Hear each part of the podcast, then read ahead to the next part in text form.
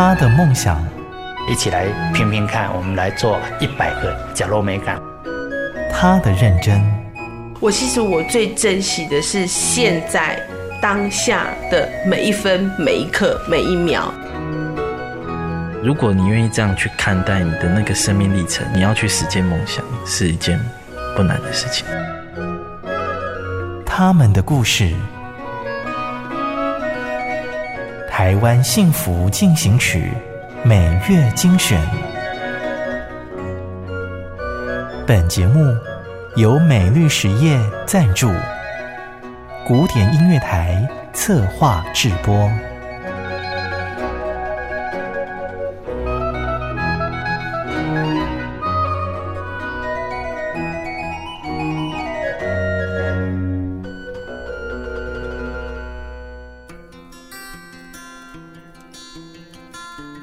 台湾幸福进行曲，横竖琴走偏乡，播音乐种子就对了。李哲音。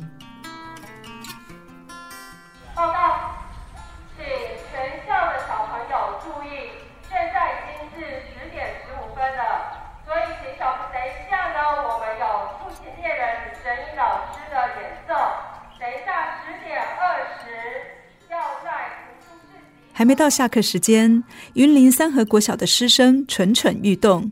听说有一位音乐家要带着竖琴来学校演奏给大家听。李哲英在学校的穿堂前已经停好车，教务主任和校长都来帮忙搬动这个人高马大的竖琴，往二楼的图书室移动。所以呢，考古学家就在埃及的三角啊，不是，是金字塔里面的墙壁上呢。发现了竖琴的图案，这代表什么？两千多年前，埃及就已经有竖琴，所以人家才会把竖琴画在墙壁上嘛，对不对？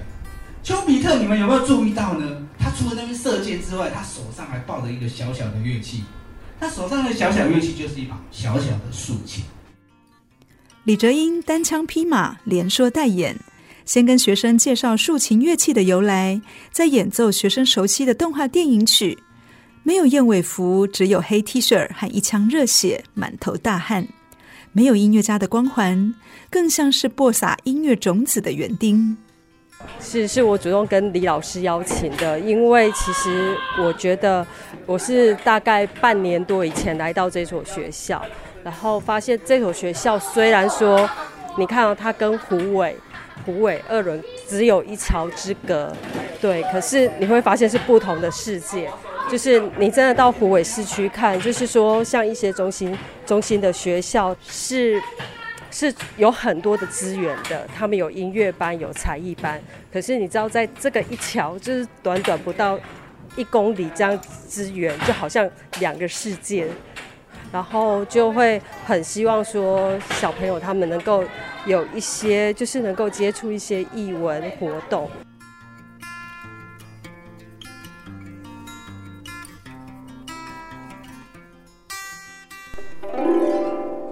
有没有感觉仙女下凡的感觉？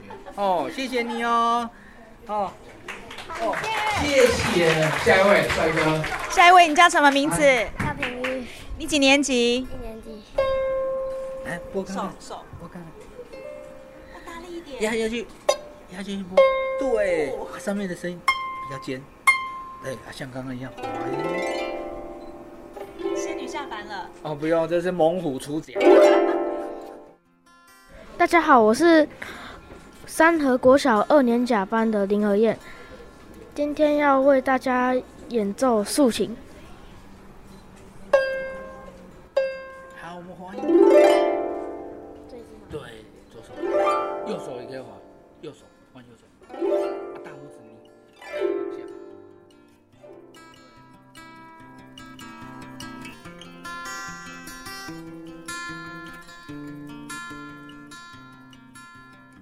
大家好哈，我是三德国小的校长钟经理哈，非常感谢李老师的用心哦，他愿意到我们这个算是偏远的小校来这边哈，为我们小朋友对一些美的触动哈，还有艺术的一个启发哈，甚至是音乐的一个传承，我觉得哎，能说透这样的一个小小的一个波动啊，让让小朋友的心灵里面。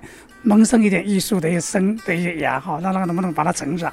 我觉得非常的感动，也非常的感谢啊李老师的一个用心。以前就是看到竖琴，觉得很遥不可及的东西，因为心机哎，它是蛮那个蛮美的一个一个乐器哦，所以说那个声音也是蛮的优美的哦，所以说有天使的一个声音呢，它还让小朋友在让这个知识啊，顺便把他技能哎，顺便在那互动，我觉得这个互动非常的重要，让小朋友亲自去体验什么叫做真的是竖琴，搞不好他他一生。永难忘，真的是一个非常难难忘的一个回忆哦。一个半小时的时间，李哲英边说边弹奏，还开放让每个年级的学生都有机会上台来体验拨奏竖琴。三和国小钟敬义校长和陈颖慧老师感谢有这样的音乐家，愿意把音乐欣赏带到偏乡。最后，李哲英老师还弹奏了一首《小幸运》。台下跟着哼唱，感觉好温馨。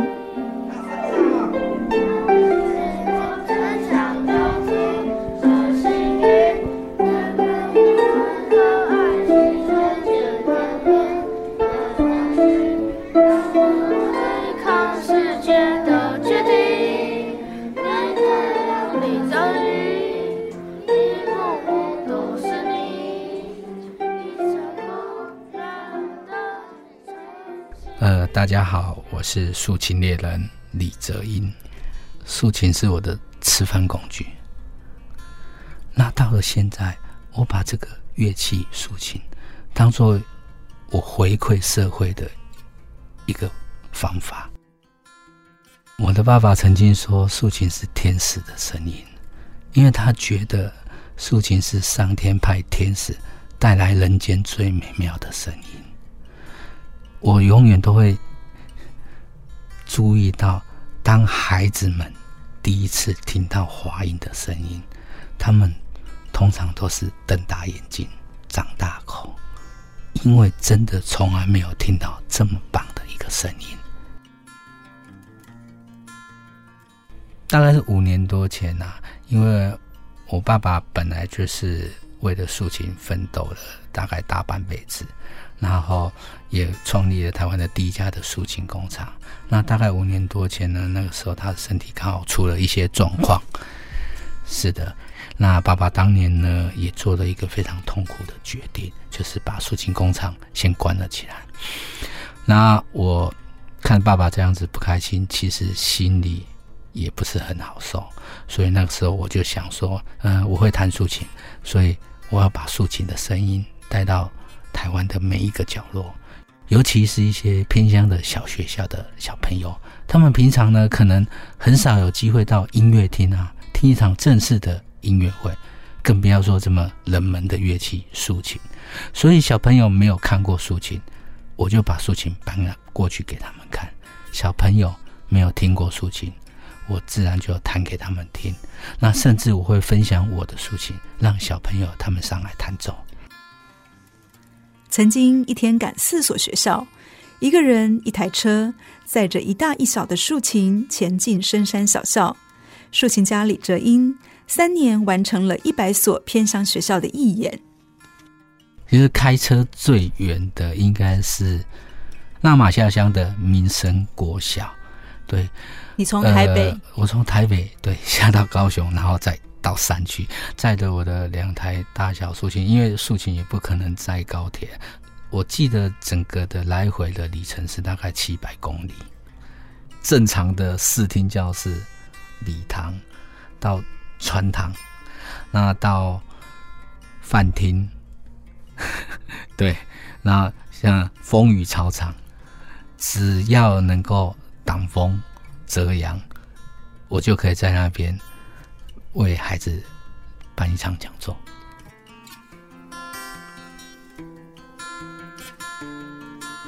从十二零一四年的十二月三号到二零二零一七年的十二月三号，刚好整整三年就走完这一百所学校。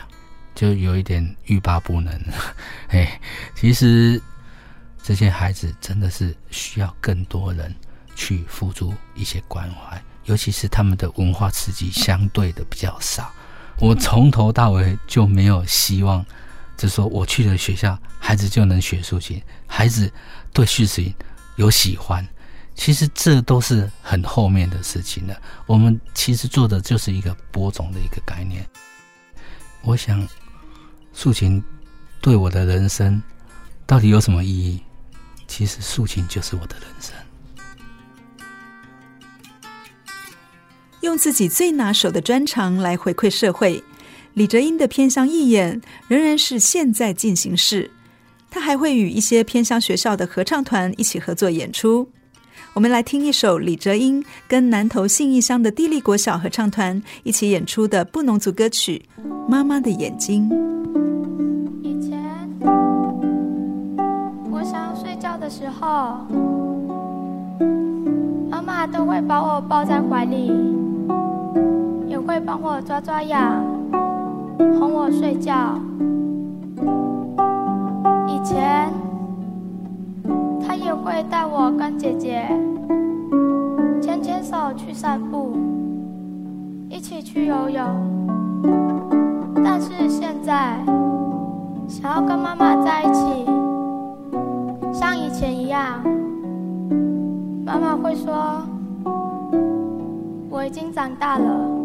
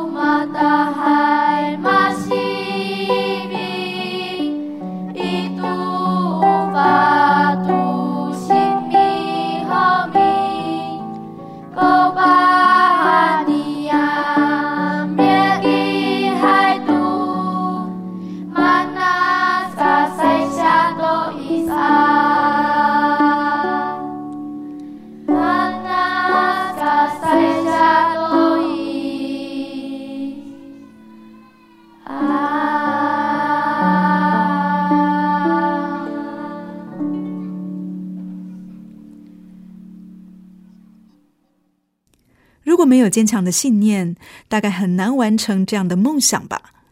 李哲英说：“刚开始，他主动找偏乡小校，说他可以去学校演出竖琴给孩子们听，还被当成是诈骗。没有人相信会有这么傻的人愿意走入偏乡，只为让孩子们亲眼看见竖琴，听听竖琴的声音。”老师、孩子，他们常常就说：“我要走了。”就说：“老师，你什么时候再来看看我？”那我当然就只能笑笑的跟他们说。呃，下次有机会我就会再过去。虽然我心里知道，我不太可能再去看你们了，因为台湾的学校这么的多，然后我就只有这么一个人，对吧？曾经有人给我这样的一个指教、批评说，我这样子去上个一个半钟头的课，说真的就好像放烟火一样，没有太大的教育的意义。那。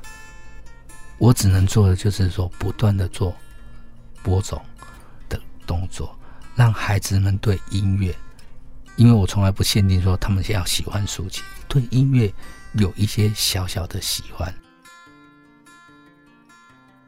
李哲英说：“如果不是因为偏乡义演，台湾的许多角落，他几乎一辈子都不可能走到，因为孩子们回馈给他的，比他所给出去的多太多了。”甚至在昨天，我去苗栗一所学校当散场的时候，大家都走光了。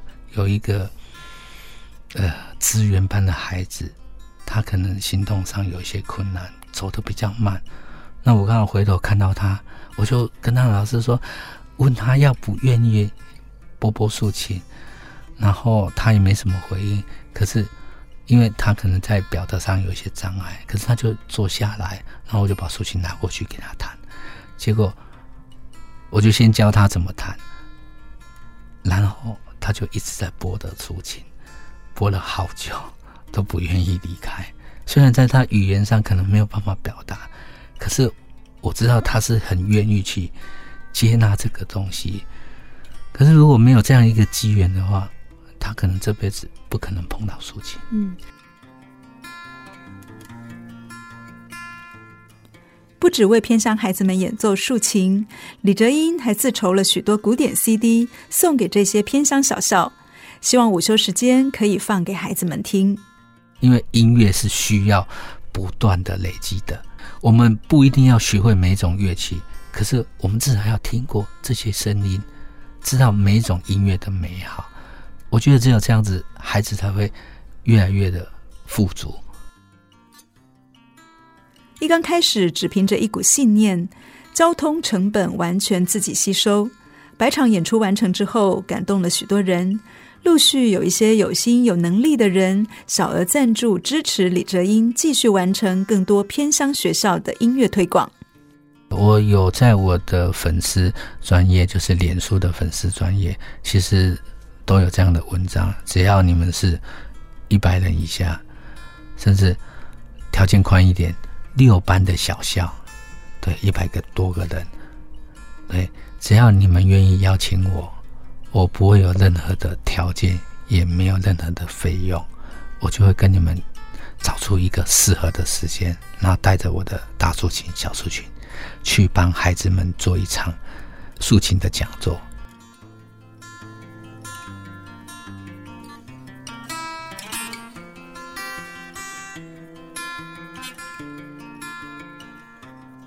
李哲英的采访，我们进行了两次，一次跟着李老师到云林的三和国小进行测访，实地感受李老师他是如何进行音乐讲座的；另外一次跟他约在台北的录音室进行访谈，很佩服这样的音乐家，完全的接地气，一步一脚印的实践把竖琴音乐带到偏远学校的梦想。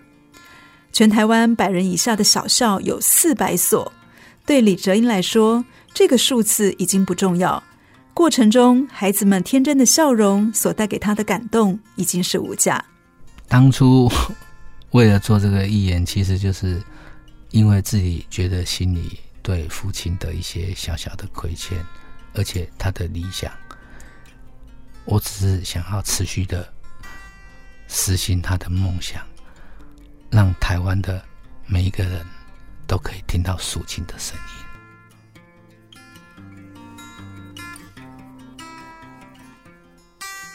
感谢你的收听。如果你喜欢我们的节目，欢迎在 Apple Podcast 评分五颗星，并且留言。如果你是用 Spotify 等其他 App 的平台来收听，也请帮我们分享给你的朋友。我们下期再见，拜拜。真的很感谢默默为这块土地付出的每一个人，让我觉得幸福就在身边。我是美绿实业廖陆立，咖喱做会冲着温暖的社会。